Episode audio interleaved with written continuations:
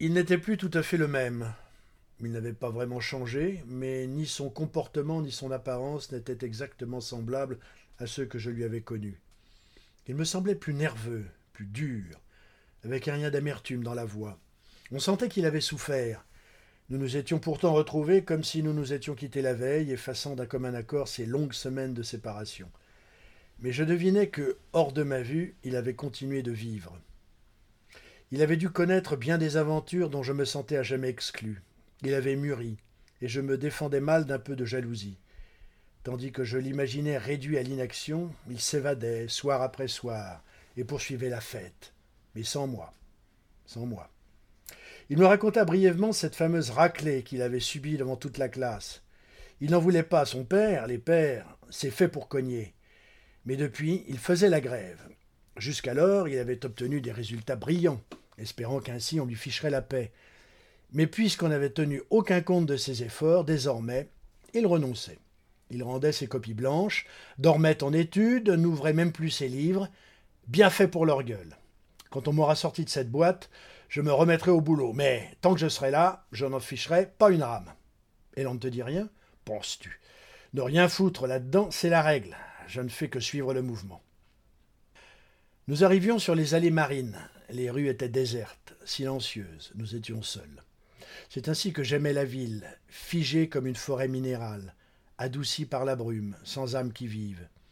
Elle nous appartenait, cette ville, avec ses longues perspectives qui se perdaient dans l'obscurité grise, ses réverbères au halo jaunâtre, ses maisons hautes et sans lumière.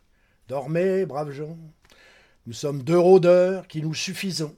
La fête est en nous. Dormez et laissez-nous vagabonder. Peu à peu, j'oubliais ces longues semaines durant lesquelles nous avions été séparés. Tout redevenait comme avant. La vie reprenait son aplomb, son équilibre, et le début de conscience qui m'avait agité tout au long de la soirée me paraissait soudain bien ridicule. Qu'avais-je à hésiter? Qu'avais-je à me poser tant de questions? Mon destin était là, en compagnie de Jure-Dieu. Lui seul me comblait. Lui seul m'apportait ce qu'en vain je cherchais ailleurs, le sentiment de vivre pleinement, d'exister. Alors commença une nuit fabuleuse? Nous allâmes tout d'abord au Cro-Magnon, une sorte de bar à matelot, d'une espèce bizarre. On y accédait par un long couloir taillé dans la rocaille, avec des stalactites au plafond et des éclairages dissimulés derrière des draperies de calcaire. On se serait cru au cœur de quelques montagnes, et soudain l'on débouchait dans une caverne des temps préhistoriques. Le bar lui-même était taillé dans le rocher. Il y avait des torches, des pots de bêtes accrochés çà et là, de grands bisons sauvages dessinés au noir de fumée. Je n'avais pas bu depuis bien longtemps. Tout excité, je m'assis sur un banc contre un énorme marin suédois qui m'envoyait de grands coups de coude dans les côtes.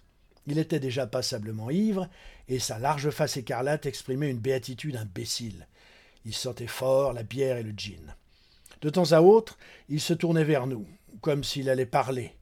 Mais il se contentait d'émettre un petit renvoi, puis il souriait stupidement, comme pour s'excuser, et frappait du plat de la main sur la lourde table pour réclamer une nouvelle chope. Jurdieu et moi, nous commandâmes une bouteille de vin blanc. J'avais soif, il faisait beaucoup trop chaud à cause du manque d'air, mais aussi de la vaste cheminée où l'on grillait des saucisses. Ce vin blanc presque glacé me parut délectable. J'en bus d'affilée plusieurs verres.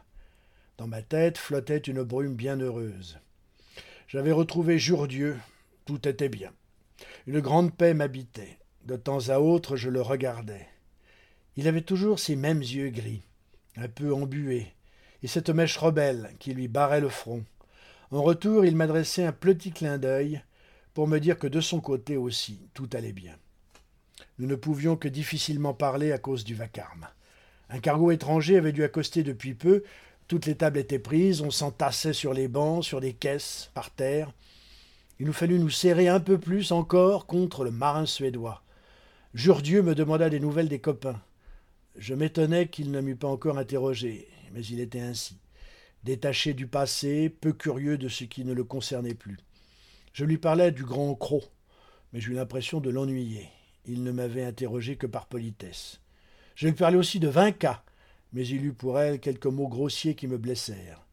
J'aurais tant voulu pourtant qu'ils fussent amis. Je les aimais de façon différente l'un et l'autre, mais parfois je n'aurais su dire lequel je préférais. Ils se complétaient, je les englobais dans le même élan, la même émotion.